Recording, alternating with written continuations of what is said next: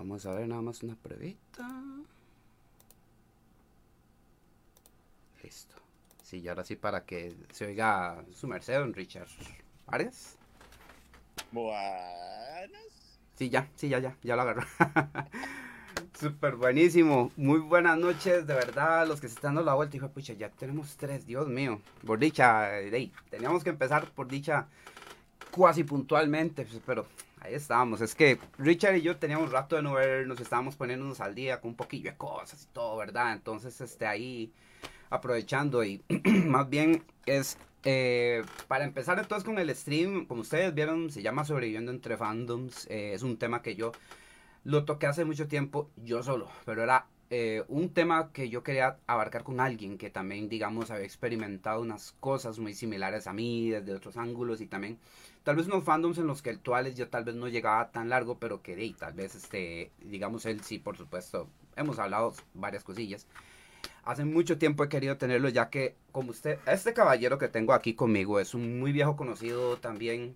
Es un colega con el que hemos compartido pues momentos de eventos ñoños, pero también pues, verdad, este, momentos históricos también de, de cosas ñoñas como, eh, verdad, estrenos de películas, eh, actividades. Y entonces eh, es alguien que yo creo, en muchos aspectos, me alegra de saber que, que existen como uno que simplemente se mandan sin miedo a los fandoms porque simplemente le llama y le gusta.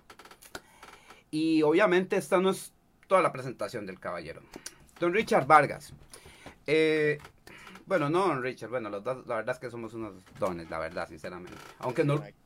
Quítame el don, man, no, me hagas sentirme más viejo, porfa, man. Está bien, está bien, no, no, no, porque la verdad, no, y es que hablando en plan, ustedes ven a Richard no voy a decir la edad de él, pero van a decir que pueden tener la edad que yo tengo. O sea, ustedes le ven la vibra, le ven el espíritu, le ven cómo habla cuando le tocas algún temita. Y por supuesto es como cualquier chiquillo, como cualquier, ¿verdad? Este, cualquiera con una chispa, como, y lo compartimos con algunos colegas, ¿verdad? Que tenemos en común, ¿verdad? Ahora, currículum. Don Richard ha sido como el. Perdón. Richard. perdón, ahora sí fue pucha. Es que, man, me sale, se me sale, es una costumbre. Ah, Pero es como, es como una vaina como, verdad, de, ajá, de respeto. Entonces... no, no, yo no. No, no, no tengo, no tengo ningún problema. Sí, sí, sí. Como esas doñas, que si les dicen doñas, hacen la, la chancleta, voladora, ahora. No, no, yo sé que es una cuestión de respeto. Así que eh, claro. El colega Richard, puedo empezar con el hecho de que, bueno, primero yo lo conocí en una actividad de Harry Potter hace mucho en el Senac. Dios mío. Quiero empezar con esto porque la verdad, o sea, va lo que mi persona ha visto Richard Vargas es para arriba, de hecho. Es alguien que me da una risa porque fue ver una actividad en el Senac, en, en, las, famosas, en las famosas torres, ¿verdad? Y esa e, era una vez que creo que estábamos cuidando como unas cosas que se estaban llevando para una actividad que hubo de Harry Potter, ¿verdad? El asunto estaba que creo que estábamos cuidando las cosas y estábamos jugando ajedrez con alguien ahí. No sé si te acuerdas de Javier que estaba con nosotros, estaba ahí. Ojo, ojo, ojo, es que, es que debo contarlo, es buenísimo. La cosa es que entre lo que estábamos hablando, pues salió el tema de Star Wars. O sea, como, ah, sí, Star Wars, sí, la película, bla, bla, bla, bla. Y entonces dice él, ay, es que yo no he visto ninguna de Star Wars. Más que solo acordarme me acuerdo. Ok. Así fueron los ojos, así. No, no, mae. No eran así. Yo me acuerdo. o sea, usted estaba así como. Usted estaba, mae, yo me acuerdo, usted estaba sentado jugando ajedrez.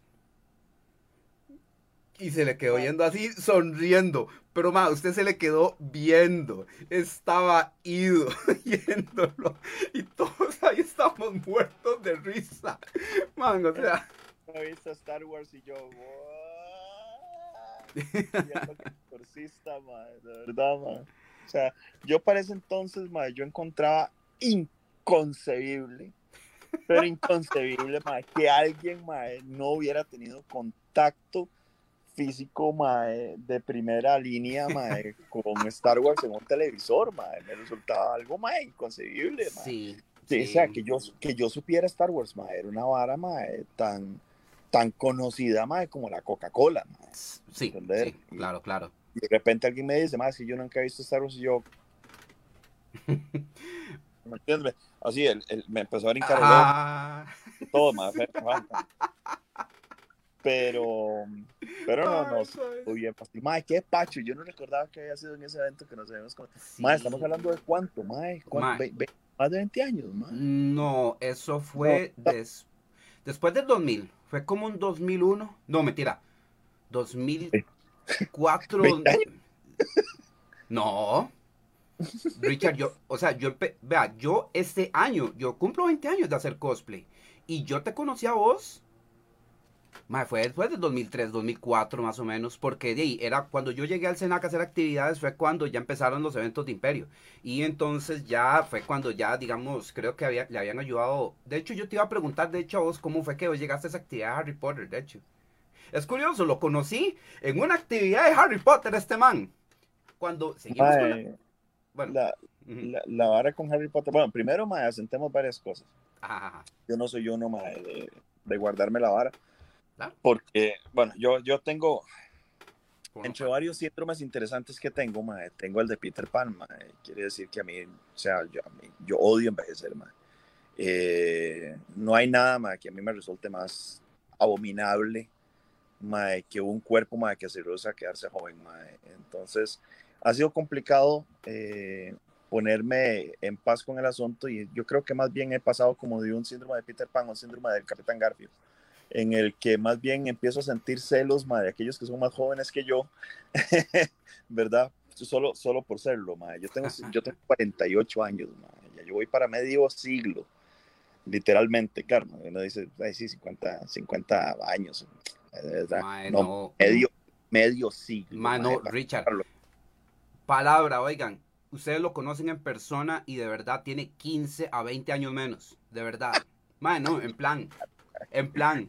Pero, pero bueno, y el asunto con la historia de esta Harry Potter es que eh, cuando salió la película, yo me enamoré automáticamente de la, de la historia. La, la primera película de Harry Potter, de hecho, es mi favorita, mae, es la que más me gusta. Sí, Mucha pues. gente la critica como la más flojilla. Y, No, hombre, es Chris. Columbus, yo, yo la amo, me parece algo realmente maravilloso y que me transporta muchísimo, más que cualquier otra película de esas. Y apenas salió la vara, yo empecé a buscar grupos y estaba, eh, ¿cómo se llama? Harry Potter Cerebro, Sí. ¿verdad? Que tenía poquito de haberse formado y el, y el que estaba de administrador y, y líder del grupo era el famoso juguetero, Y sí, sí, sí. ¿verdad? En Bueno. ese, en ese momento me dan la risa porque yo él casi no lo vi en esa actividad. Esa actividad de hecho la movió Silvia, que de, imagínate, también compa mía de, de cosplay Zero y todo. Y, Correcto. Y, y es, y es vacilón. Yo también me metí porque yo para ese entonces, vea, con Harry Potter fue vacilón porque yo, es otro fandom, imagínate. O sea, vea, yo era Lord of the Rings, ¿verdad? Me había leído los libros que me los habían prestado, estaba con lo de las películas y Harry Potter le andaba muy cerca. Entonces yo, Harry Potter no le daba chance. Un colega que trabajaba en una biblioteca me dice, déle un chance, man. Y yo digo, bueno, yo solo vi la primera película que la verdad, vi, pedazos. Me prestó y había visto pedazos de la segunda. O sea, no le decía mucha cosa. Entonces veo yo y me presta el tercer libro, El prisionero de Azkaban. Y fue puña, voy viendo yo, vo- voy viendo yo, me leo el libro, lo devoré porque me fascinó. Opa. El, el, el, yo. Ah, bueno, bueno, sí, ¿para qué? Sí, Ajá. este, ah, man, y, y entonces quedé enamorado del libro y ya, me senté a ver las películas, me senté a ver, ver las que habían en ese momento, yo me acuerdo que no había salido ni prisionero de Azkaban en ese momento todavía, Ajá. era, era cuando Cuarón agarró el- la batuta de las películas, bueno, la tercera por lo menos, y este, entonces yo también quedé, pero enamorado, o sea, yo empezaba a ver actividades y digo, madre, ¿dónde? ¿Cómo? Madre, yo quiero, y, no- y entonces me dicen, madre, hora de Harry Potter serie, y yo, vámonos, yo, yo no llegué ni uniformado ni nada, pero yo llegué porque yo vi las charlas, yo vi lo que iban a ofrecer, y fue cuando entonces, y yo digo, madre, pues, patada larga, yo me quedo hasta que todos se vayan, y ahí fue cuando nos conocimos ahí. Oiga, rajado. Man, Y Richard, historia, como dice el dicho, ¿no? mae, sí, li- li- literal, porque a partir de ahí, el señor Richard empieza a llevarse el spotlight de los eventos ñoños aquí en el país cuando trae uno de los Darth Vaders más completos y yo creo que el primer Darth Vader más completo que llegamos a ver en el país. En eventos de anime, y a mí no se me olvida, por ejemplo, man, cuando se hizo un Force Fest en lo que ahora es la estación al, eh, por allá por Fercori. Sí, todo mundo quería hablar con vos, todo mundo quería saludarte, que toda la vaina, yo casi ni hablé con vos esa vez. Yo me acuerdo que todo mundo, yo estaba yo, eh, bueno, ahí veo cuando lo saludo, no sé qué. A pesar de que el Forfest, pues día, como se dio en ese espacito, se armó muy bonito. La, actividad yo la recuerdo mucho acá, de hecho. Sí, sí, de hecho, muy buenos tiempos. Yo, yo recuerdo todas esas épocas, madre, con mucho cariño y muy todo, madre, porque no había tanto interés encontrado en medio de la, de la vara, madre. Eh, sí. los que, o sea, los que hacían el Force Fest, madre, lo hacían por puro amor a la camiseta, madre, porque les gustaba más Star Wars, porque lo querían celebrar. En ese entonces, madre, estaba apenas naciendo la 501. Sí, ¿verdad? Paso, madre, se había mandado a traer su primer Stormtrooper, madre. Yo tenía el Crappy Papi número uno, madre, que era... Eh, mi primer traje de Vader, mae, que era, mae, vamos a ser completamente honestos, mae, ese traje era chapísima, era horripilante, mae. Pero, pero yo tenía una vara, mae. Y, y ojalá no, no quiero pecar, mae, de, de, arrogante, mae, con la afirmación, pero, pero si hay algo, mae, que yo siempre supe hacer, mae, con Vader fue actuarlo bien, mae. Sí, sí, eh, claro. las poses, la forma de caminar, mae, la forma de mover el casco para eh, poder... Eh, mostrar alguna emoción de una forma u otra, porque detrás de una máscara no puedes hacer eso con la cara, ¿verdad? Todo tiene que ser sí. expresión con el asunto. el aprender a, a, bajar la voz para poder hablar como Vader y la todo, todo ese asunto, ¿verdad? Entonces, ese, ese primer Crappy Papi, mamá, yo veo fotos de, de, del Crappy Papi y y llegó, madre, ¿cómo es posible que yo me pusiera esa cochinada encima, madre? Pero todo el mundo estaba como loco, madre. Era la primera vez que Darth Vader con un traje y la madre, todo eso. Entonces, sí, este, ese evolucionó rápido al Crappy Papi 2.0, sí. que ya estaba mucho mejor, ah, madre. Y después hice ya el Papi, que es el que ya se veía mejor, que es el que yo registré para la 501 y que ya ah. todo con piezas modificadas de un Supreme Edition, madre, para que se viera lo más parecido posible a, a la película y todo eso. Y usaba eh, ¿cómo se llama? Eh, eh, lifts dentro de las botas para elevarme hasta metro 95 de altura, etcétera, Sí, claro, claro, yo me acuerdo, eso fue para un evento en la aduana que vos lo llevaste y sí, sí, claro, man, y, eso es una vaina súper vacilona porque ya uno empieza con esto el cosplay y uno empieza a decir, no, suave, man, necesito, esto tiene que verse aquí, tengo que hacer esto, tengo que ponerle aquí, tengo que ponerle acá y... Imagínese que para ese entonces la palabra cosplay no existía ahí la estábamos armando, de hecho, porque... No, eh, eh, tal como tal, cosplay tal como tal, man, no existía. Ahí era ir, con un disfraz. Era el mae que se pone el traje de... Ya, mm. yo empecé a escuchar el término cosplay cuando Imperio Anime empezó a organizar mae, su ya de forma grande y masiva antes de que Imperio Anime, por cierto, se fragmentara y, se hiciera, digamos, el otro grupo de, eventos. Fue cuando empezaron a hacerle la, competencia, digamos, a Imperio Anime abiertamente. Eh, pero bueno, toda su historia. Sí, eso es el problema. pero, pero sí, de ahí fue que salió, que empezó a aparecer el término cosplay porque lo empezaron a utilizar en eh, Estados Unidos, sí, claro. en rebote a lo que hacían los japoneses. Exacto, sí.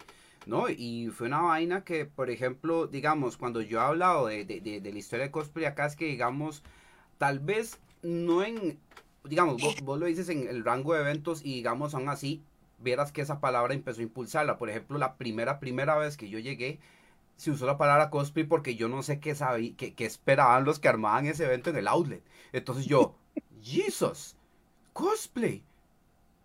o sea, yo sí sabía que era cosplay. Bueno, en ese momento yo ya estaba en el club, habíamos hecho actividades y toda la cosa.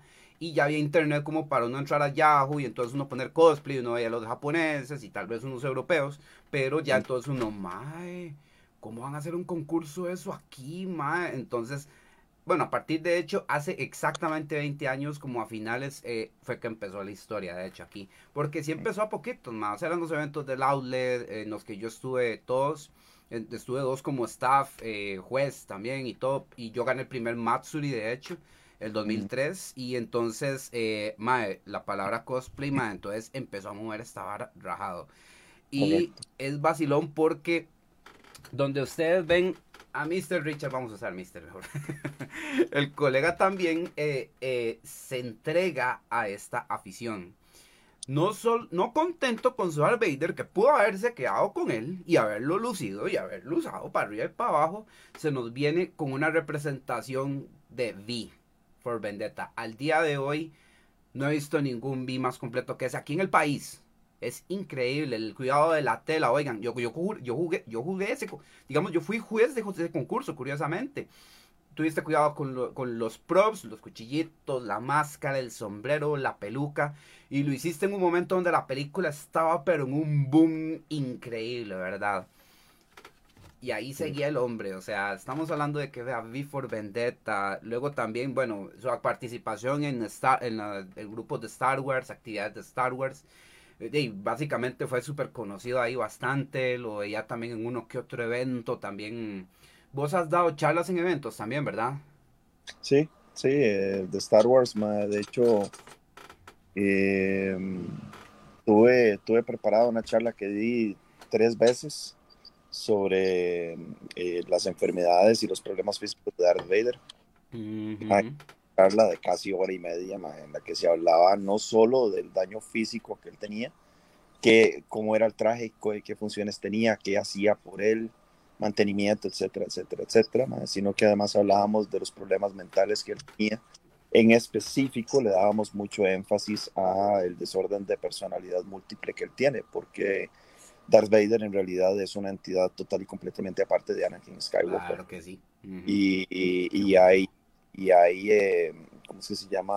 Evidencia muy tangible de esto en las películas a partir del Imperio contraataca, pero sobre todo en el regreso del Jedi. Hay varias escenas en las que es muy claro.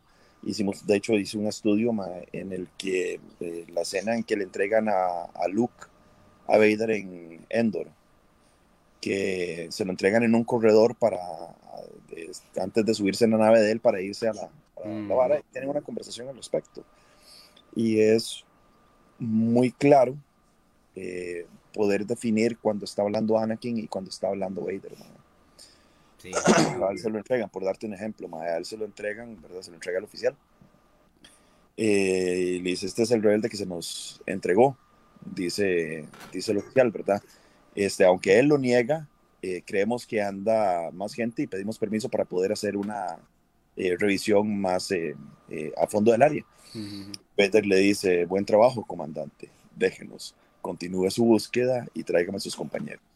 Da media vuelta y va, ¿verdad? Entonces, donde van caminando, Vader se vuelve y le dice, y es Vader, el que le dice, el emperador te ha estado esperando.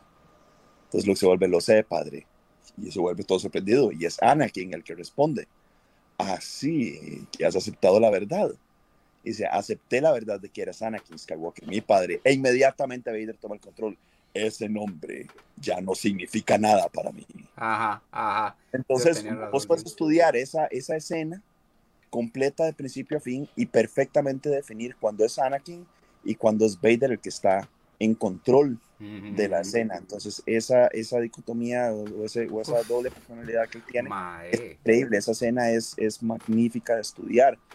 Eh, y bueno, sí, tuvimos esa charla ahí grande. Otra charla que también tuve preparada fue una charla de alrededor de hora 20 más o menos sobre la cultura mandaloriana. y charla que yo tenía súper preparada muchísimo antes de que los Mandalorians se volvieran famosos gracias a The Clone Wars y gracias a Rebels.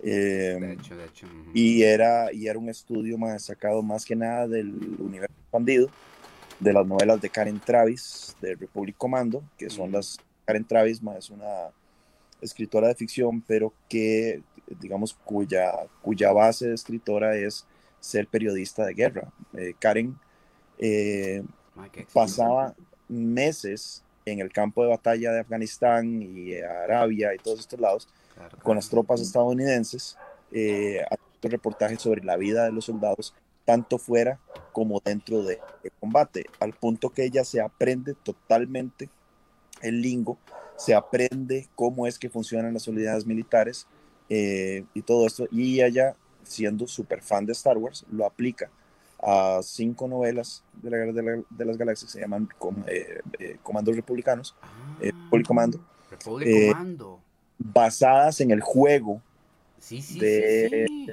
De PC y, consolas, eh, y ella crea toda la cultura mandalorian alrededor de su conocimiento militar, ¿verdad? Eh, y la aplica a las novelas y es cuando se empieza a hablar por primera vez de que los comandos, no solo los comandos, en realidad todas las tropas de la República son en esencia mandalorians, Ujú. son clones de el Mandalor, Que era en ese momento Jango Fett. Exactamente. Eh, y, y como Django y otro Mandalorian que trabajaba para él entrenando unidades, eh, sentían la necesidad de darle a todas estas tropas eh, el verdadero legado que un Mandalorian se merecía. Entonces pasaron de llamarlos por números a darles nombres. Empezaron a enseñarles canciones Mandalorian, empezaron a Ah, enseñarles la cultura, el idioma, eh, todo el asunto. Y cómo eh, un grupo de, de Mandalorians empieza a hacer un plan para liberar un montón de clones, comandos de la República y ARC Troopers eh, de la guerra y llevárselos para Mandalore y darles vida como Mandalorians. Entonces, las historias son magníficas, son increíbles. Y Karen no pudo terminar la última novela porque George Lucas, celoso del éxito que estaban teniendo las novelas eh, le escribió a Karen y le prohibió terminar la última novela porque él no estaba de acuerdo en que la gente glorificara a los Mandalorian cuando era una raza que él había diseñado para que fueran villanos y que no le gustaba que la gente le gustara tanto. Cuando ella llegó y le dio un montón de profundidad, o sea, que, o sea, ve, este caso, yo lo había escuchado por encima, pero, man, Esta- Dale, dale. este, imagina, no, y es lo que les iba a decir, oigan, él está dando un long story short de los paneles y de las participaciones de él, y vean todo lo que contó, o sea, por ejemplo, man, esa charla de, de Darth Vader, man, esa vara es priceless, esa vara es material de podcast, man, que usted, vea, yo le apuesto que solo con ese celular usted llega, se sienta y ajá, ajá, no necesitan imágenes ni diapositivas, mae, porque usted, mae, usted lo posiciona y eso es algo que cuando ustedes tienen el chance de hablar con Richard Vargas, así es cuando usted va a hablar con... Vean, estamos tertuleando y ya, ya, ya, me, ya me vendió dos premisas de temotas, de Star Wars, nada más. Y entonces, Ahora las ponemos aquí en podcast, papá. Nada más me dice, ma, yo preparo el material, ma, Sí. hacemos el claro, claro, no, no, eso ya... El, el material está. claro, claro. Más ahorita que por dicha, bueno, yo estoy, tengo que ponerme al día con Bad Batch, que me está gustando mucho. Este, y digamos ahorita, y vamos a tener a Boba Fett, vamos a tener a Jango Fett, entonces me encanta ver que por dicha, digamos, de ese esfuerzo que hizo ella, por ejemplo, podamos de retratarlo en eso que vos dijiste, y rajando los cascos delante de los, de- delante de los, ¿verdad? De Por- los mortales, ma. Sí, ahí está. Y ahí en el cuarto tengo el de Vader también. Ahora Ah, sí. Ah, up to you, man. Pero así es. Para que, para que vean más o menos. eh, Richard es alguien, yo puedo entender eso, eh, de haber colaborado en, digamos, en eso que, digamos, sabemos vos y yo que tienen las convenciones, por ejemplo, de primer mundo, que tienen contenido, que tienen charlas, que tienen eh, actividades para entonces fomentar el criterio, la lectura, la apreciación no solo de las películas, sino también eh, de ¿te acuerdas por ejemplo esa improvisada que nos armamos de Batman en la Cine Expo, mae? Qué bueno, ma. Mae, Es esa es genial. súper buenísima. Fue, Claro. fue, fue una pasada de bola súper chidísima. Todos nos contábamos aquí, todos decíamos acá. Y no, y es que hasta el público, con todos nosotros, fue una tertulia, pero súper chidísima, y nosotros con cosplay asándonos. Pero ¿sabe qué es la vara? Esteban, ¿sabe, sabe por qué el éxito de, de todas estas, de todos estos momentos, ma? Porque, o sea, a, a como, a como estamos sacando cuenta, nosotros tenemos 17 años de estarnos viendo en eventos, 17 años de estar haciendo cosplay, 17 años de estar metidos en charlas, de ser jueces, de organizar mae, carajadas, de, de, ayudar en la organización de, de, de cuestiones y esto. Mae, yendo a PZ, yendo a Panamá, mae, uh -huh. yendo a Estados Unidos, mae, vos has ido a México, mae, o sea, hemos tenido chance de movernos, mae, y, y, y la razón primordial del éxito de todas estas presentaciones, independientemente mae, de si el traje era chiva o era chafa, de si el evento era tuanis o era mae, chafa o como sea, uh -huh. que como hemos estado en buenos eventos, hemos estado en eventos mae, que ayúdeme a decir, ¿verdad? No vamos a decir nombres ni nada, ma, yo no quiero que nadie se sienta aludido, ma, pero como hemos estado en muy buenos eventos, hemos estado en eventos ma, que honestamente quiero darme de vuelta irse para la casa. Claro. Ma, pero todo y todo, ma, y eh, la razón por la cual siempre, siempre, siempre ma, la pasamos tan bien y, y esto se transmitió a la gente es porque al puro Chile, ma, somos carajillos jugando, mae. No importa la edad que tengamos, nosotros nos ponemos el traje, mae, somos dos chiquitos de 7, 8 o 10 años, mae, mae, jugando en el patio de la choza con sus amigos, mae, y, y, y, esa alegría es contagiosa. Sí, porque claro. lo es. O sea, lo, lo, lo, es, mae. Este, a mí me hace una falta horrible, mae, hacer cosplay. Me han sido dos años, ya, ya voy para dos años, de, de no hacer cosplay. Uh -huh. Estoy echado a morir, mae, porque estoy hecho una danta y ya no entro en ninguno de los trajes, ma, o sea, ma, de una, verdad. Ma, una panza que no hay, no hay corsé que la agarre, ma, y este, ya no entro en el traje de Dredd, ya no entro en el traje de Bane, ya no entro, ma, ma tengo un traje de Freddy Krueger, ma, que ahora le voy a enseñar la máscara, ma, es una ah. máscara, ma, ni siquiera le voy a decir cuánto cuesta, ma, porque, ma, o sea, vergüenza me da decir lo que, lo que cuesta esa ma, pero es una máscara de Dragon Skin, de silicón profesional, mae, que yo me la pongo y la condenada máscara se mueve con mi piel, mae, y es igualita a Robert Englund, mae. Tengo, tengo esa máscara. Sin Ahí ningún, sin aplicar qué, ni ninguna goma, ni nada a la cara. No necesito ponerme absolutamente nada, Estevita. Nada más me la pongo en la face, mae, y puedo hablar, puedo tomar, puedo comer, puedo todo con ella, mae, sin ningún uh -huh. problema. Tengo el traje completo de Freddy Krueger, mae, pero si me lo pongo voy a parecer el, el, el hermano botija de Freddy Krueger, mae. Entonces, mae, vieras que Mae, yo, yo quería Ay, bajar peso lo suficiente para poder ponérmelo ahora en octubre, mae, pero ya está claro mae, que para octubre mae, tampoco vamos a poder salir a ningún evento, mae, no. entonces estoy más de chance.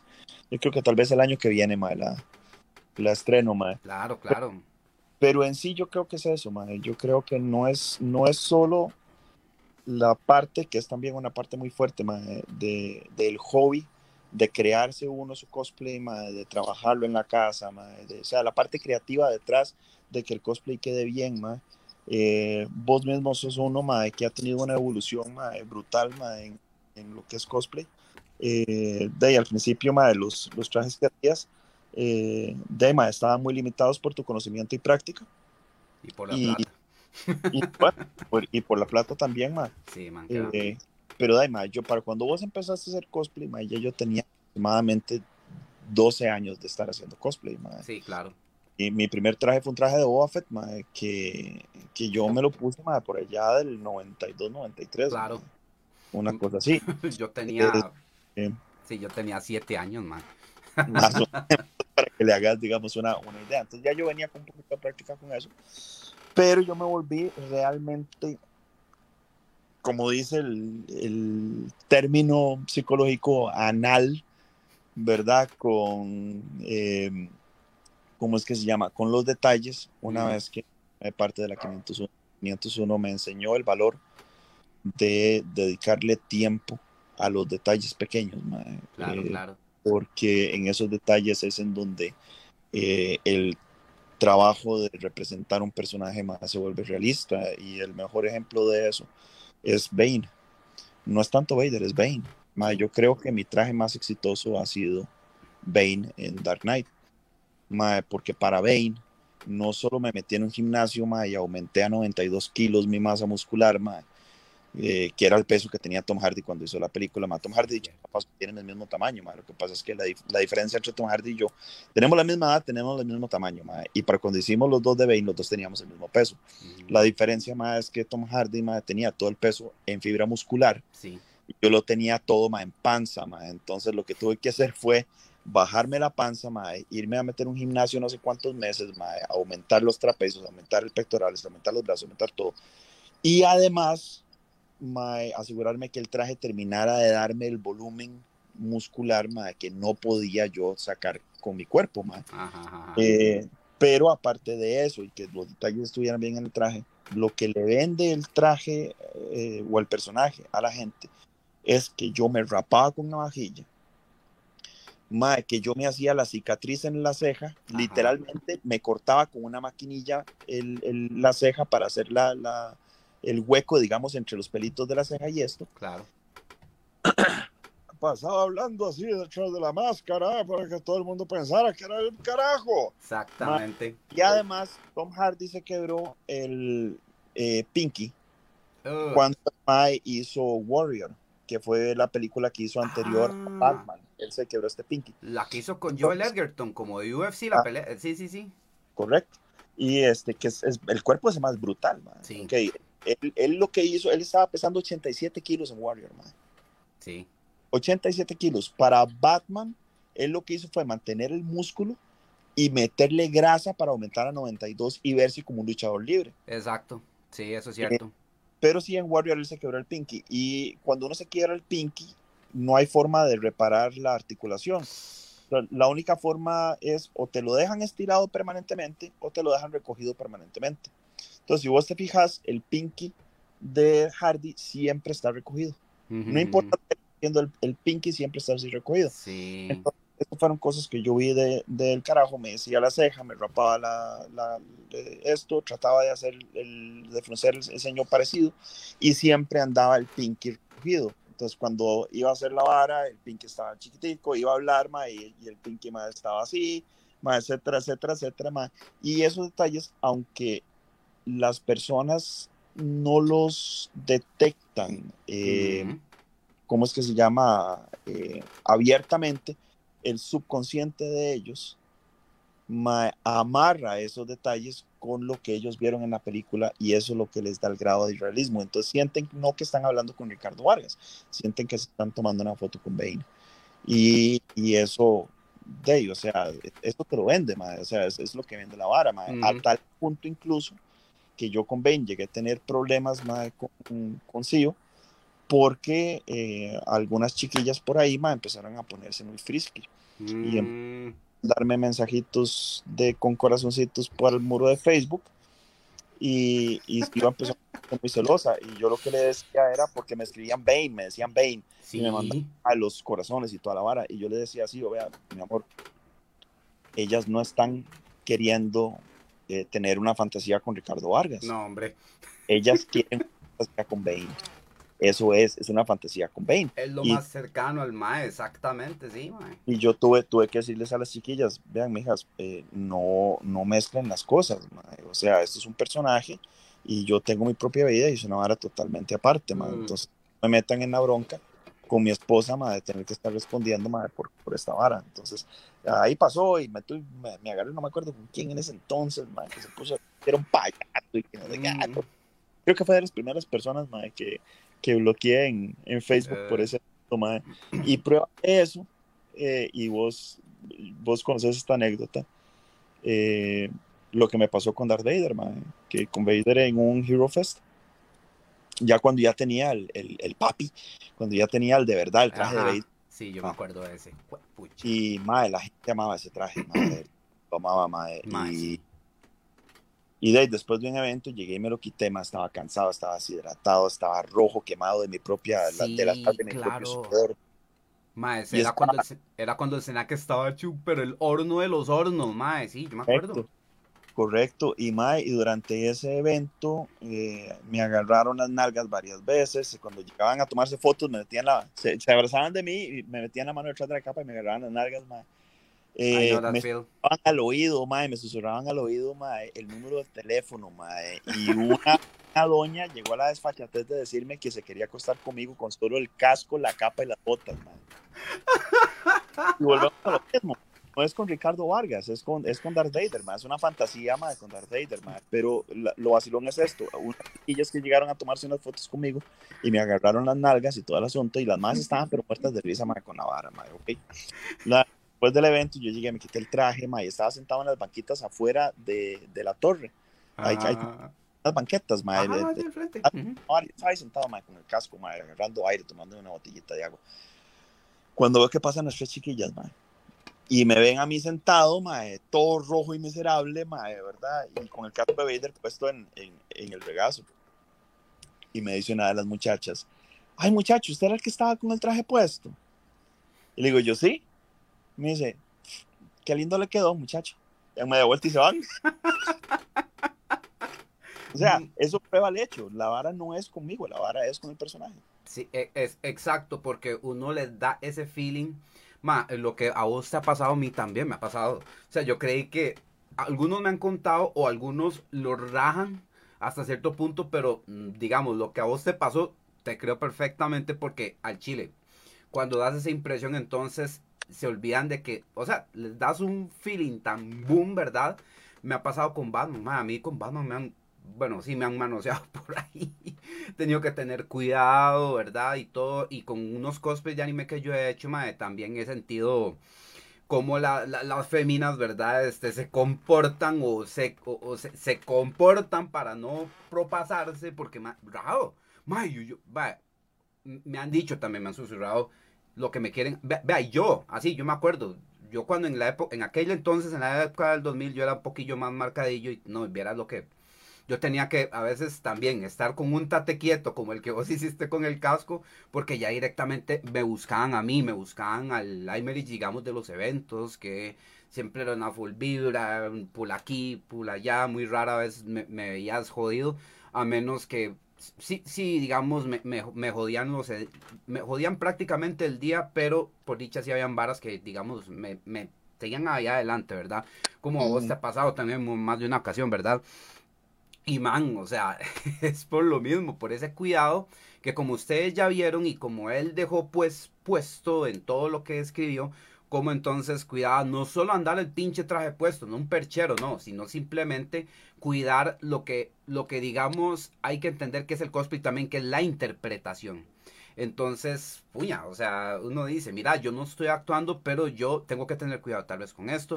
Como por ejemplo, te pones un Power Ranger y uno dice, "Hijo pucha, es que no puedo dar pirueta, no puedo hacer así, pero por lo menos un- una pose aquí, una forma, o verdad, o con, con la espada, con el, el blast, no el blaster, mí Sí. este. Sí, Pero o sea, hay, hay, hay, tres tipos, hay tres formas de hacer el asunto, ma. Ujú. Es ponerte el traje e ir y comportarte ma, como vos, sin importarse poses, ma, sin importarte actuación, sin importarte nada, sos un mae con un disfraz. Mm, Cosplay, eso sos vos con un disfraz, pues.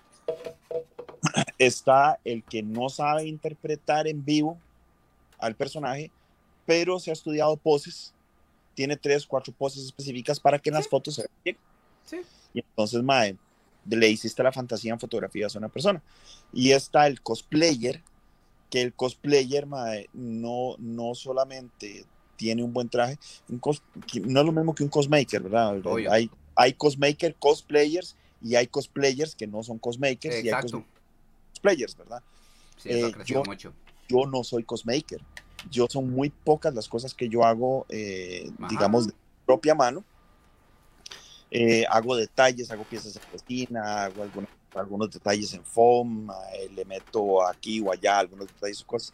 Eh, trabajo mucho los cascos, trabajo mucho las armas, pero lo que son las partes de tela, lo que son las Costura. capas, las botas, costura, toda esa vara, yo no lo hago. Sí, claro. Pero, pero, y esta es una de las razones por las cuales la mayor la, la- la mayoría de los de, de las costureras de este país no quieren trabajar conmigo. Eh, eh, yo soy muy, eh, ¿cómo es que se llama? Muy específico. La razón por la que mis cosplays más se ven como se ven, mae, es porque soy muy específico, mae, Sí, y demando mucho de la persona, mae, que está haciendo el trabajo por mí. Entonces, eh, mae, si yo te pido, mae, que el- la casaca del comandante Cobra tiene que tener mae, eh, cuatro botones, mae, zipper por dentro, mae, que se tape mae, con la solapa de la carajada, mae.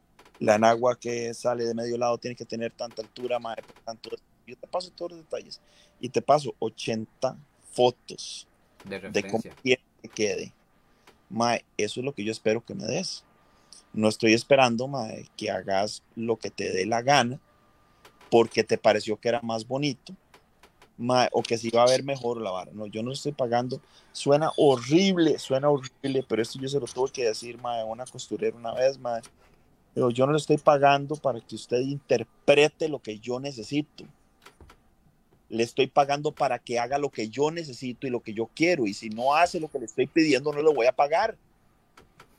May, fue una bronca hedionda, May, fue una bronca. Y, y bueno, eh, eh, ahí no es que ella no quiera trabajar conmigo, estoy seguro que no quiere trabajar conmigo, mae, sino que yo no quiero trabajar con ella nada más, mae. No, claro. Este, y, y, y eso, digamos, me ha causado mae, una relativa mala fama mae, como cliente en- entre las costureras por, por precisamente el mismo, el mismo asunto. Son pocas las personas que hacen trabajos para mí hoy en día.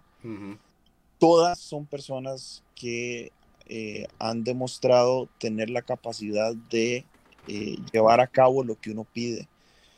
Porque al puro final, ma, el, que te el que se pone la pieza es uno. Y, y, y ok, está bien. Yo no sé de moldes, ma, yo no sé de confección, yo no sé de un montón de cosas, pero sé cómo tiene que quedarme algo para yo poderme mover de una forma u otra. Y entonces puedo trabajar más a cierto punto con eso, pero la parte estética para mí es muy, muy, muy importante. Uf. Y eso Y- que. Ah, bueno. Y eso, Dale, que, dale. e- eso que vos dijiste, man, por ejemplo, yo he tenido que entonces acuñarme en esta en, en la educación que se, se ha tratado el cosplay, man. Por ejemplo, cuando yo empecé a hacer streams ma, en Facebook, yo veía que mu- mucha gente en los eventos, mucha gente toda esta vaina, entonces empezaba a congregarse y entonces yo empezaba a darme cuenta, yo digo, ma, es cierto. Hay mucha educación con este respecto porque se están involucrando no solo hobbies, mae, son artes que cuidamos que se vean bien y que, y que se aprecien bien, man.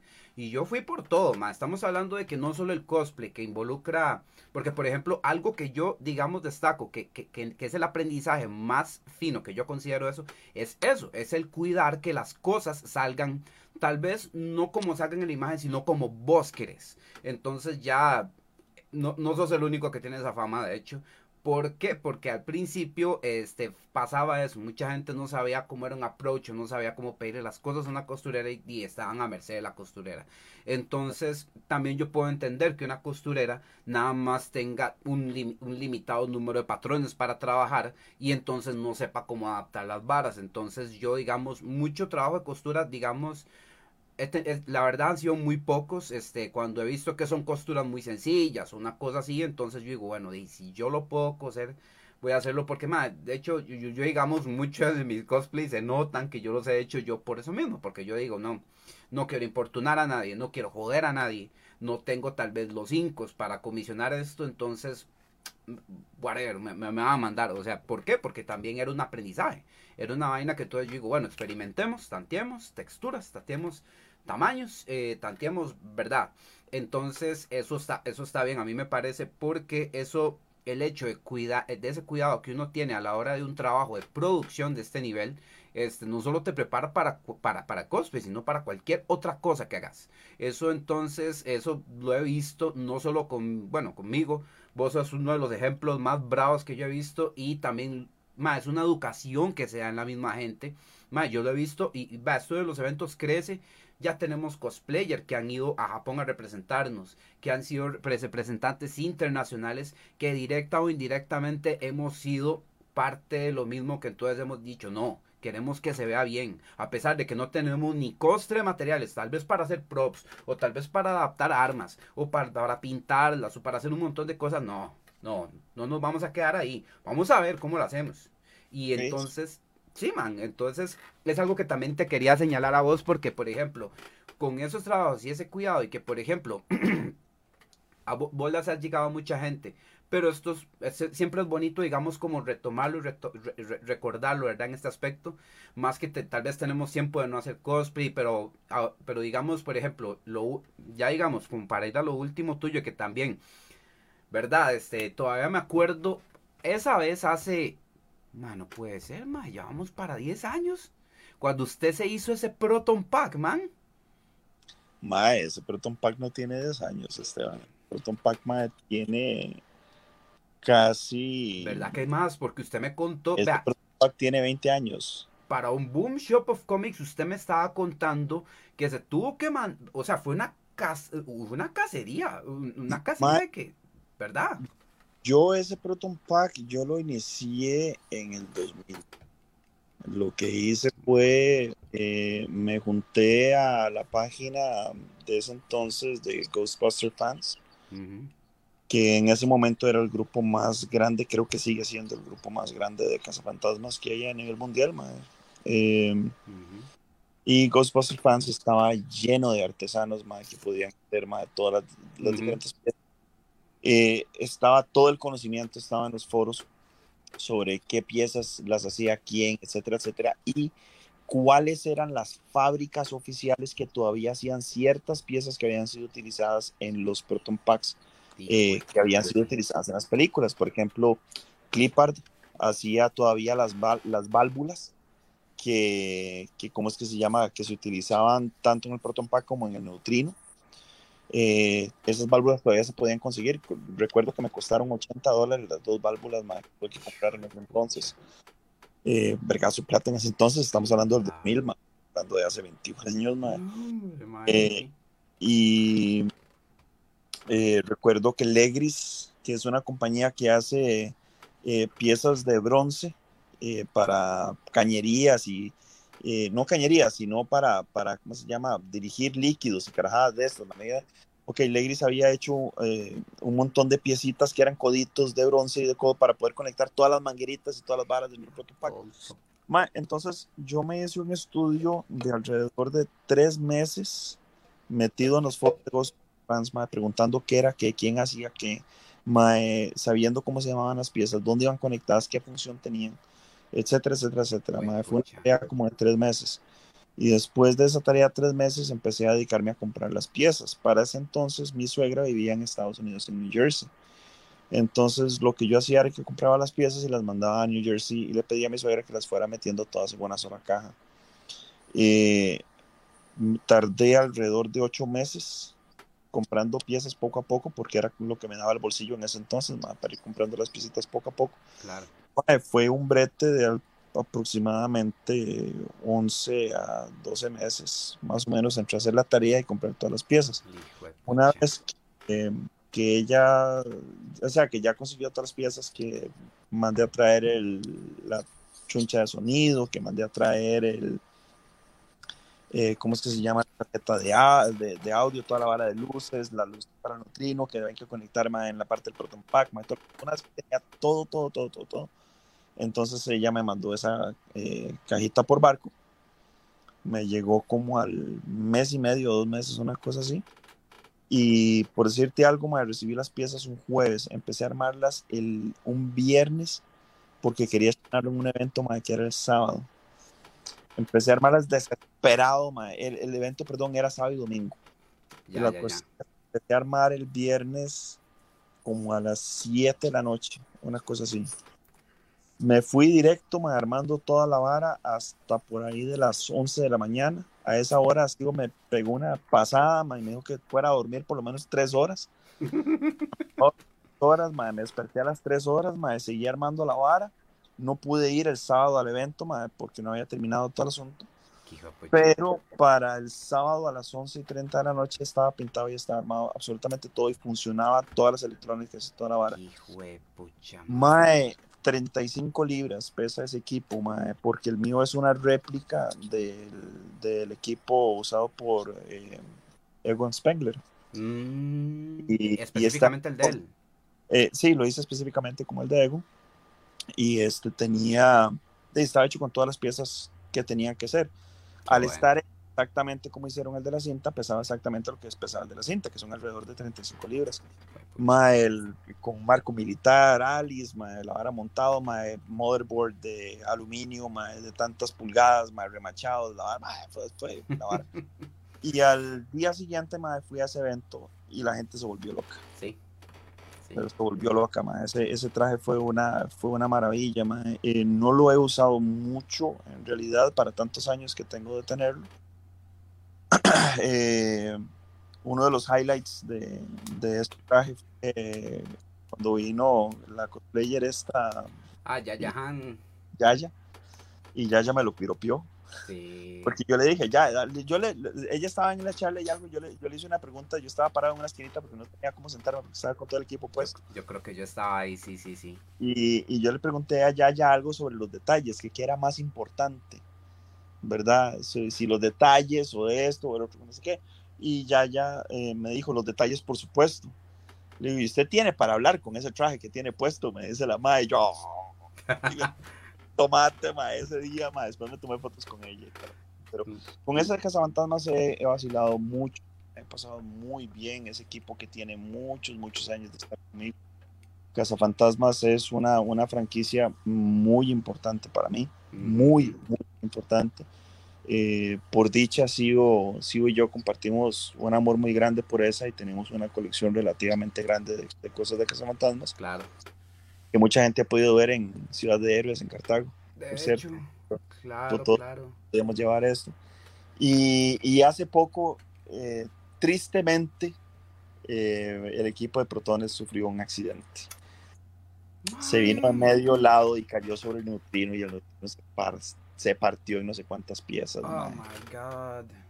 Pero, pero, o sea, todas las cosas pasan por una razón, mae. Yo tenía rato de estar diciendo, ay, a ver, está sin pilas ahorita. Tenía tamaño rato de estar diciendo que yo tenía que hacerle un upgrade a ese neutrino porque eh, nunca había quedado del todo satisfecho con él.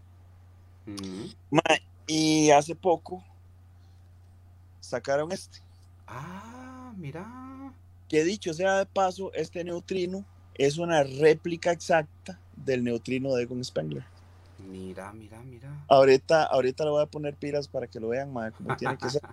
Que mae, es una belleza y trae luces, sonidos y todo, y el conector para poder conectarlo a un Proton Pack si vos ya tenés el Proton Pack listo. Hijo. Entonces es bastante menos pesado que el otro, tiene mejor detalle que el que, que el que yo tenía, este, y es muchísimo más eficiente en manejo eh, de potencia, mae. Las pilas le duran una salvajada, mae. Las últimas duraron, mae, creo que como cinco días, mae, y lo usaba y lo prendía y lo apagaba y lo hacía y lo para todo lado, mae. O sea, mae, pasé, mae, como un chiquito, mae, corriendo por todas las cosas con esa vara, perseguía a los gatos y todo, mae.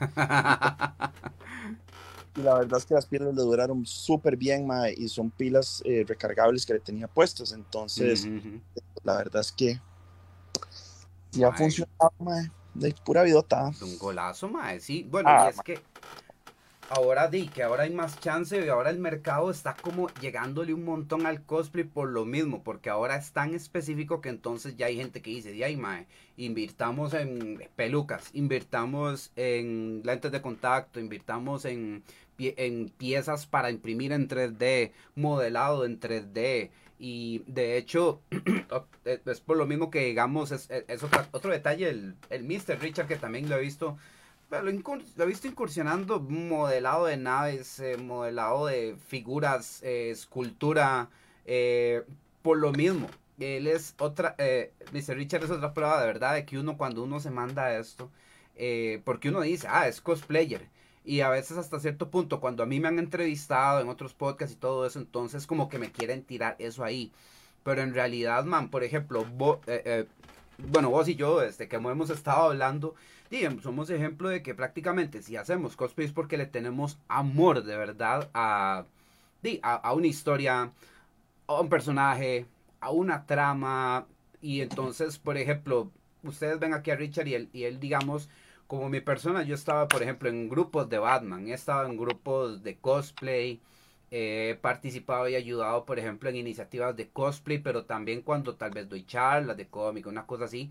Bueno, Richard también lo hizo, hizo lo suyo con Star Wars cuando, di, ya por cosa nuestra, em, di, básicamente nos especializamos en un montón más de temas, ¿verdad?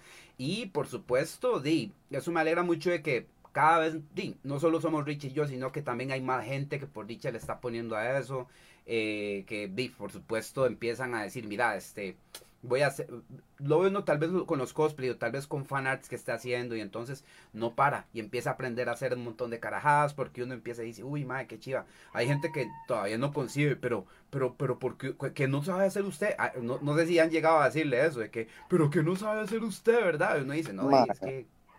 A mí, a mí es, o sea, yo soy la cosa más zapa que hay, madre. A mí, este, madre, yo, yo le he dicho a, a varias personas, madre, que yo soy el el amo y señor de, de los datos sin importancia, mae.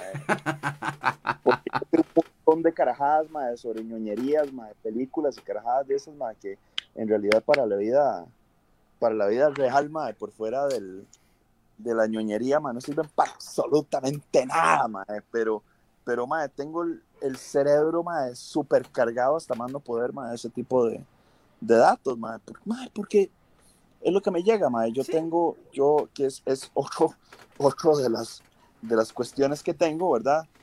Es que este, tengo una memoria pésima para ciertas cosas, pero tengo una capacidad sobrehumana para memorizar datos de carajadas que me gustan. Entonces, mae, si algo me gusta, este, mae, me aprendo, pero, o sea, todo, todo lo que pueda, mae. Esponja. Sí, sí, sí. Sí, y, y, trato, trato de averiguar más lo más que se pueda, ma. Eh, Google es mi amigo, la verdad, ma. Entonces, eh, si no lo sé, eh, le pregunto al que sepa y si ese no sabe, pues entonces me tiro a internet ma, y trato de averiguar lo que, lo que pueda. Ahora con, con Amos del Universo, ma, que está así, o sea, ma, yo, yo crecí con Amos del Universo, ma. Eh, coleccioné montones de piezas, ma, vi la serie del ochenta y pico, Mavi 2002, he leído cómics, he leído todo, y sin embargo hay montones, una cantidad increíble de material al que no he tenido acceso en cómics de DC, en cómics de Marvel, papers, strips, de Estados Unidos, de todo el asunto. Eh, nunca llegué a tener todos los mini cómics tampoco, entonces hay montones de cosas que yo de Masters of the Universe no sé. Eh, mis pinceladas al respecto son como muy generales eh, dentro de lo que a mí me gustaría decir que yo, que yo sé al respecto. Claro. Sé más que mucha gente, pero también sé que hay mucha gente que sabe mucho más que yo. Por dicha, por dicha, la comunidad Grayskull, que es el, el, el grupo, digamos, digamos, del universo, que empecé hace relativamente poco, ha crecido muy rápido, ya vamos para, nos estamos proyectando a 100 personas dentro de poco. Eh, es muy movido, eh, la gente es súper tuanes, hemos tratado de, mantenerlo siempre familiar, eh, de no subir material pesado de porno, que no haya carajadas tirando a porno, no queremos ir enseñando a las nalgas y ahora de eso, porque eventualmente la idea mía es que incluso los papás puedan meter a los chiquitos a hablar, digamos, del universo más del chat, subir fotos, compartir los, los juguetes que tienen y todo esto. Entonces, Mae, vieras que se ha, creído, se ha, se ha crecido como una, una comunidad, mae, cero toxicidad, mae, eh, en la que se puede hablar de todo con mucho respeto. Y para mí ha sido invaluable, pero otra cosa realmente invaluable de esa comunidad es el conocimiento masivo que hay entre todas las personas que hay ahí. Porque, mae, yo, yo no soy el portador absoluto de todos los datos, digamos, del universo, solo por tener un chat, y, y, hay gente ahí que sabe mucho y que es muy buena consiguiendo datos, entonces cuando empezamos a hablar del tema y no lo sabemos, rapidito nos mandamos feedback entre todos, ¿verdad? Entre todos la historia y, y, hemos ido educándonos poco a poco con, todo. Con todo este, te, vos me preguntas a mí sobre The Eternals y yo no puedo decir absolutamente nada. Por ejemplo, y yo soy un, a mí me gusta muchísimo el Marvel Cinematic Universe, y antes de eso pues leí algunos cómics y todo, pero hay montones, montones. No, no, no, jamás, O sea, mm, no es, es imposible, pero digamos uno se va por, por, por, lo mismo, por lo que uno le gusta, por donde uno comparte y por los chances que yo he tenido Sí, cuando yo di mis charlas de Batman, cuando yo, digamos, di la primera, luego la volví a, digamos, acomodar porque lo que yo explicaba era cánones, continuaciones, y también como para incentivar un poquito a la lectura, ¿verdad? Por ejemplo, ya de los número uno otra vez de New 52, entonces eso es como una de las que más me ha gustado, yo tengo que ver cómo la acomodo en un podcast también por lo mismo, porque de Batman también digo, madre, ¿qué es esto? ¿Cómo puedo dar tantas misas de tantas vainas, madre? Entonces, y así, sin guion ni nada, ¿verdad? Es que de no acabar, madre, sí, claro. más, increíble, madre. Y, y de hecho, ahora que mencionas comunidad Grayskull, man, este, entonces, diga, eh, por ejemplo, la última vez que yo te vi en un evento, vos, ustedes tenían unas mesas chivísimas con el grupo de cazafantasmas de acá. Ya, Todavía me acuerdo que ustedes, puña, tenían todas las piezas ahí expuestas, estaban uniformados, tenían los Hot Toys, tenían los Stranger Things chaneados. Man, era muy chiva. Y entonces vos estás abierto a eso, ¿verdad? De que digamos, mira, voy a hacer algo con comunidad Grayskull y también con el grupo de cazafantasmas. Y de ahí, si hay otro chante Tuanis, una vaina Tuanis, me mando, ¿verdad? Sí, bueno, en, así como de mandarme con un montón de cosas, no en realidad, mae, pero sí yo, yo vi la oportunidad de poder armar Cazafantasmas Costa Rica en su momento, porque no había un grupo dedicado a eso. Eh, no, no existía chat, no existía foro, no existía eh, grupo de Facebook, no existía absolutamente nada y habíamos muchos de nosotros a los que nos gustaba el asunto. Y para la salida de la película de las chiquillas, este, la gente de Sony decidió que en vez de antagonizar a los fans que se disfrazaban de cazafantasmas, como hizo originalmente George Lucas con la 501, más bien los iban a integrar en la gracia del asunto porque la gente que se viste de cazafantasmas básicamente lo que está haciendo es publicidad gratis y manteniendo la llama de la franquicia viva y lo hacen de gratis. Entonces, eh, lo que hicieron fue, eh, Cazafantasmas está dividida en cinco, en cinco partes. Una es eh, Sony, representada por Ivan Reitman, el director de la primera película, y los cuatro actores, ¿verdad? Son Dan Aykroyd, es, Bill Murray, eh, fue el nombre del Mike que hace Winston. Sí, este... Sí, eh, los cuatro. Bueno, ¿verdad? Y este, y Harold Reines. Madre, qué vergüenza, madre, fue, fue el nombre, madre, de... de, se, se, le va a uno. A mí también se me va, yo digo, ¿cómo era así? Madre, pero yo estoy... Bueno, en fin, Ernie Hudson. Ernie Hudson. Ernie Hudson, claro, claro. Okay. Y manda huevo porque es de mis cazafantasmas favoritos, madre, este, Winston. Madre, eh, y la cuestión es que eh, se pusieron de acuerdo entre todos y eh, para ese entonces todavía estaba vivo Don Harold y todos dieron permiso para entonces eh, crear Sony Ghost Corps. Los Ghost Corps era el grupo oficial de cazafantasmas para Sony. Y los maes mm. abrieron eh, aplicaciones limitadas para que dirigentes de distintos grupos de cazafantasmas aplicaran. Pasaron los nombres de los miembros de sus grupos y entonces Sony respondía con una misiva que traía un em, certificado firmado de mano por Ivan Reitman, dándole permiso a los cazafantasmas locales del lugar a operar dentro de su jurisdicción eh, llevando, este, ¿cómo se llama? Diversión y, buenas costumbres a la gente del pueblo y devolviéndole eh, lo que el pueblo te da a uno también. Este, muy lindo, yo ese certificado lo tengo ahí, y lo amo, lo tengo marcado, más bellísima. Eh, y entonces, eh, yo, venían unos pincitos que decía cadete, la barra, qué bueno. Entonces, este grupo se oficializó es el único grupo oficial de cazafantasmas por Sony que hay aquí en Costa Rica y uno que hay en Latinoamérica. Y de ahí, estamos. Somos poquitos, pero hacemos mucha bulla y nos gusta mucho pasarla bien. Y cuando hay eventos, llevamos las colecciones de todos y nos tomamos paseamos por todo el lugar, buscando fantasmas, y interactuamos con todo el mundo, porque claro. curiosamente Casa Fantasmas, no importa la edad, yo he visto desde la gente más vieja hasta los chiquitos que no tienen por qué haber visto, haber visto cazafantasmas y todo el mundo sabe lo que es un cazafantasma. ¿no? Así es, claro. tema es una vara muy bonita. Y con Vamos del Universo, aunque sí había, digamos, grupillos de ñoños que estaban para trabajar y, y, pues existía ya de hacía años el, el, la TV de, de Mike Pock, ¿verdad? eh, que tiene montones de fans. Yo nunca encontré un grupo dedicado eh, de fans de Amos del Universo en Costa Rica. Por lo menos yo nunca lo encontré. Sí, no, Eh, no. eh, dedicado de fans de Amos del Universo que estuviera organizado y específicamente dedicado a eso. Entonces decidí hacer un grupo de WhatsApp y meter a mis compas, mae, y de ahí mae, creció en dos toques. Eh, cuando empezó el problema mae, con WhatsApp de la privacidad y y todo el mundo empezó a moverse más a Telegram, entonces decidí a Telegram. Y en Telegram, en pocos meses, eh, de ha crecido a 87 personas, ya 87, 88 personas, Ujú, ujú.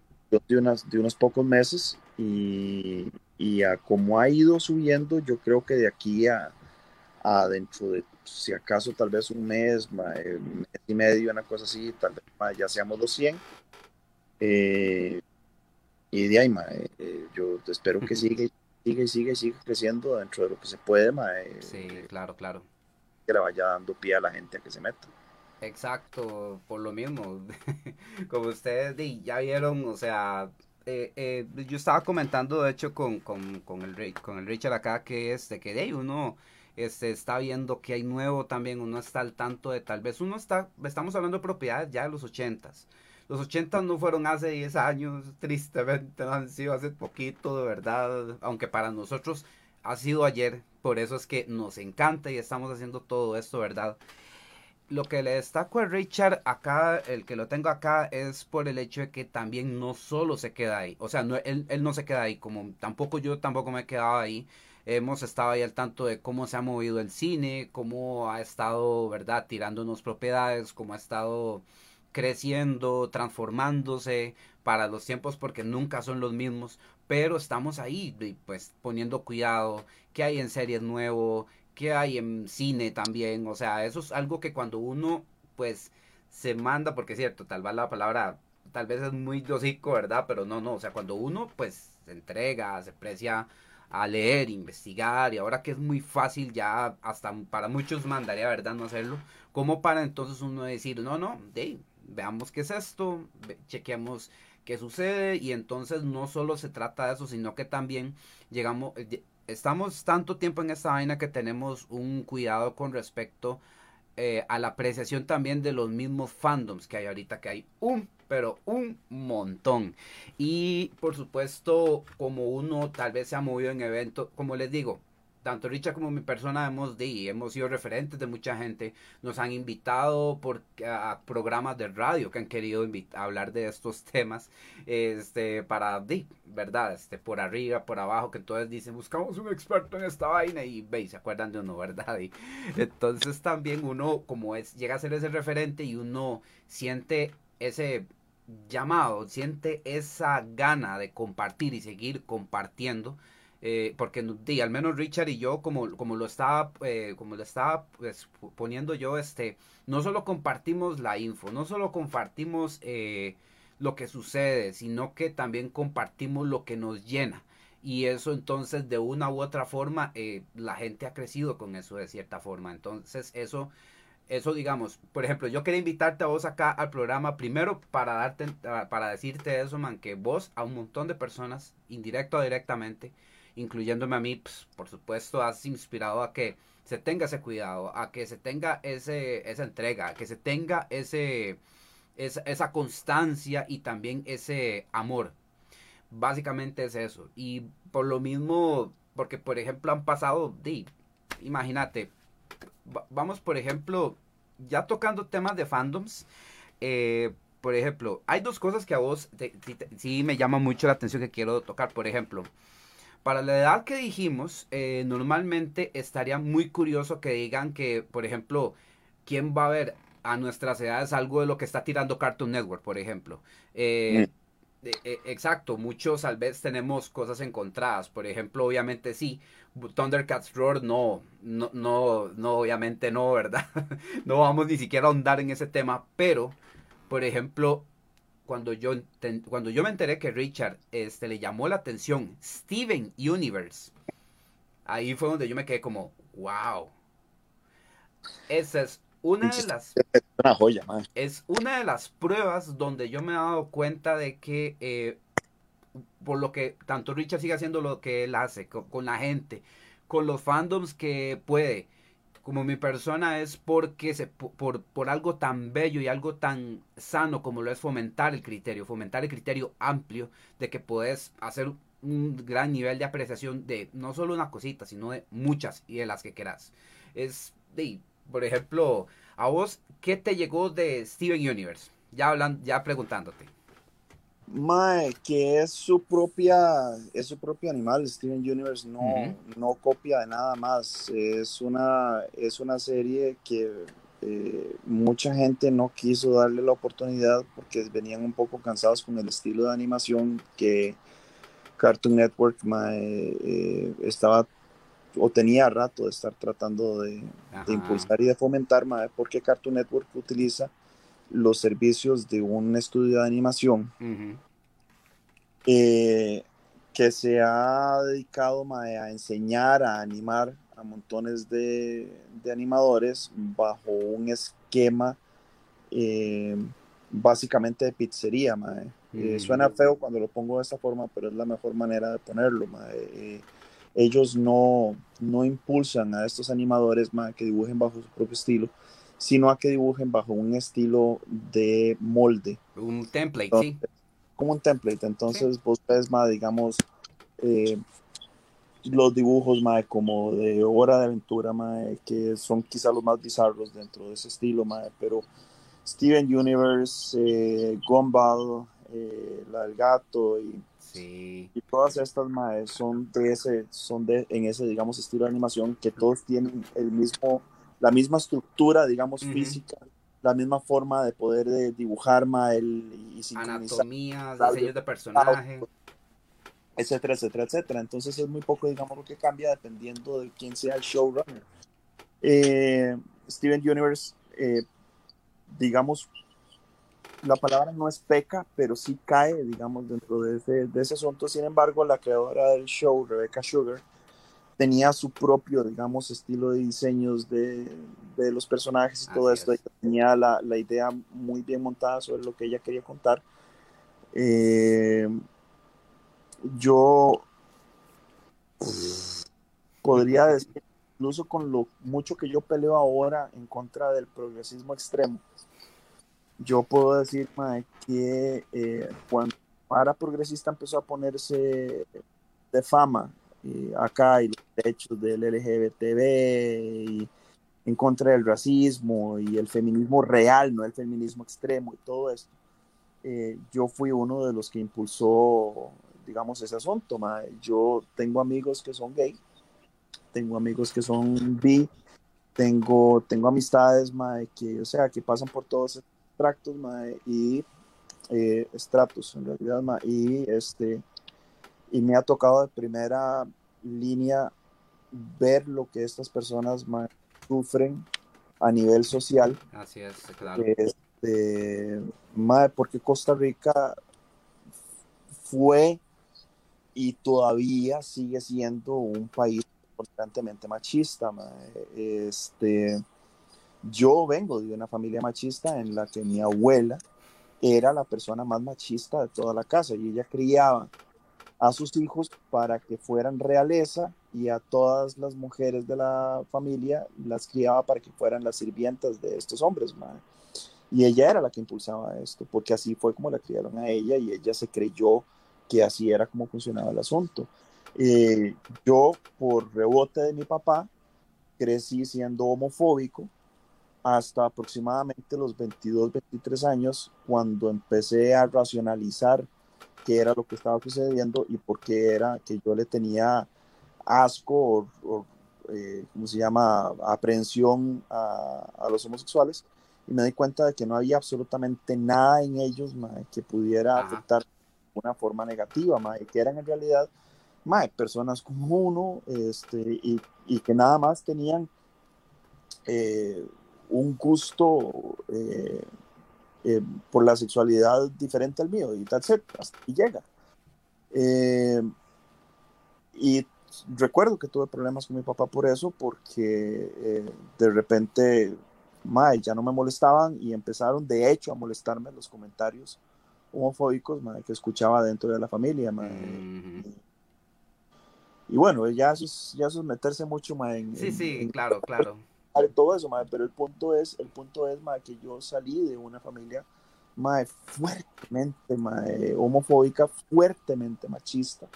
Y me tomó mucho, mucho, mucho, mucho tiempo reeducarme a, a quitarme esa, esa digamos, eh, enfermedad impuesta por mi propia familia, mae, Mm. porque yo hoy en día, mae, yo considero mae, que, que hay que tener cierto, cierto problema aquí, hay que tener más el, el cerebro como encasillado mae, dentro de alguna burbuja o algo para no darse cuenta mae, que, que la homofobia, mae, que la, in- la intolerancia de esto y todo el asunto este, es tan grave mae, como cualquier enfermedad mental mae, que pueda tener. mae.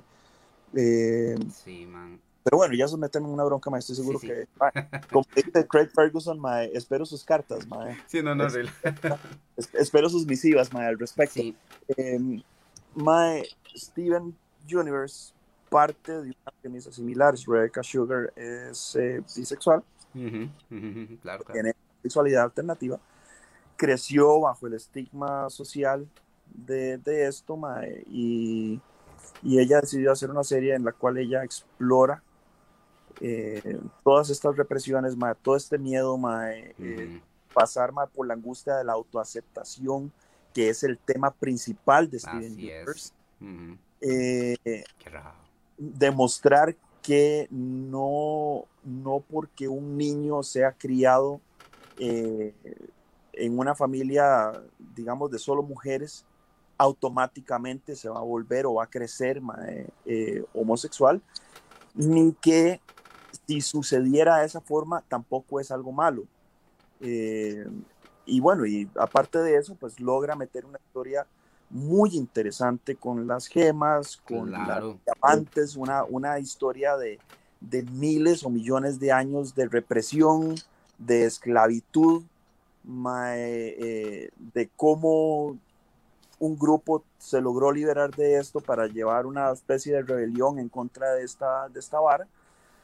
Eh, y, y mae, vieras que yo al principio no le estaba dando mucha pelota porque incluso en ese entonces yo estaba medio parado de uñas mae, con Cartoon Network. mae. Yo sentía que Cartoon Network y Nickelodeon eh, tenían fábulas muy bizarras, eh, muy groseras visualmente Sí. mae, para los niños. mae. Yo sentía que no estaban educando a los niños de la forma correcta, mae. Eh, lo cual ya se probó que es cierto, ¿verdad? Muchas de estas fábulas mae, impulsan a los carajillos mae, a hacer estupideces mae, de grado diablo.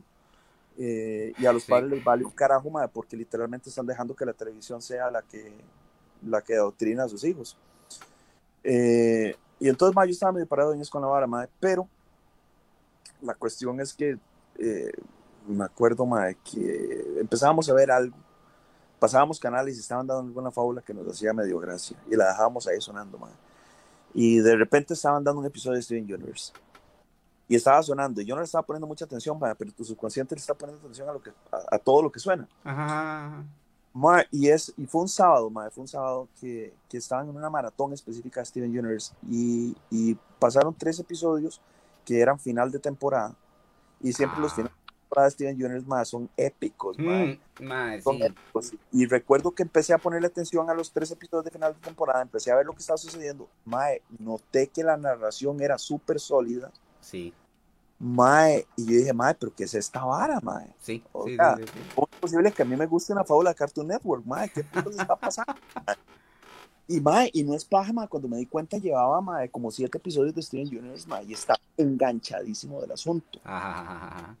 Para ese entonces me di cuenta, mae, que la habían subido a Netflix. Entonces decidí darle eh, oportunidad de verla eh, seguida, ¿verdad? Ahora sí, en orden cronológico para entender perfectamente bien el asunto. Me di cuenta que la primera temporada de Steven Universe mae, está más hecha para eh, asentar las personalidades de cada personaje más que para narrar algo Sí, claro. entonces como sueltos y uno no sabe cómo para dónde van y, y todo el asunto, pero sin embargo ma, empiezan a, a meter chispitas de lo que está por venir, ¿verdad? Te empieza a dar el Steven Universe. Eh, pero en realidad la narrativa real de la historia se empieza a dar al final de la primera temporada. Mae, si logras llegar al final de la primera temporada, mae, suceden dos cosas. Sucede el efecto Game of Thrones. Mae, o estás enganchadísimo y desesperado por ver qué es lo que sucede, o la odias, mae, con pasión jarocha y no querés verla en absoluto.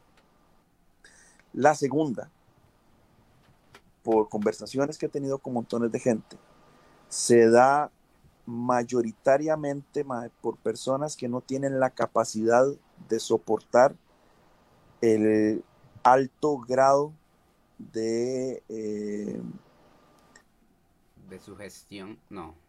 No, no, porque no es sugestión. No, sugestión. Mira, si la serie fuera sugestiva, yo posiblemente en este momento sería la persona más gay del mundo. Pero es lo, que, es lo que mucha gente, digamos, estaría diciendo como para relacionarlo. Soy, pero mucha gente me soltó, me soltó eh, comentarios que no puedo calificar de otra forma más que homofóbicos. Porque muchos de los temas de, entre las gemas específicamente. Claro que sí.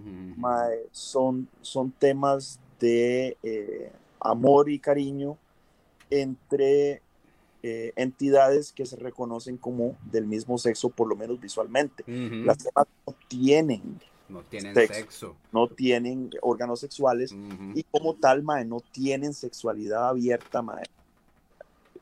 Digamos de esa forma, mae.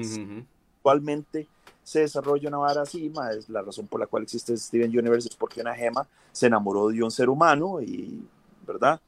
Eh, tomó, se acostó con el ser humano y tomó sus eh, espermatozoides y ella misma, al no poder gestar al ser, lo que hace es que sacrifica su propio cuerpo para generar el cuerpo de, de Steven, claro. ¿Verdad? Pero con los genes del Tata. Entonces Steven es una mezcla ahí interesante. Exacto.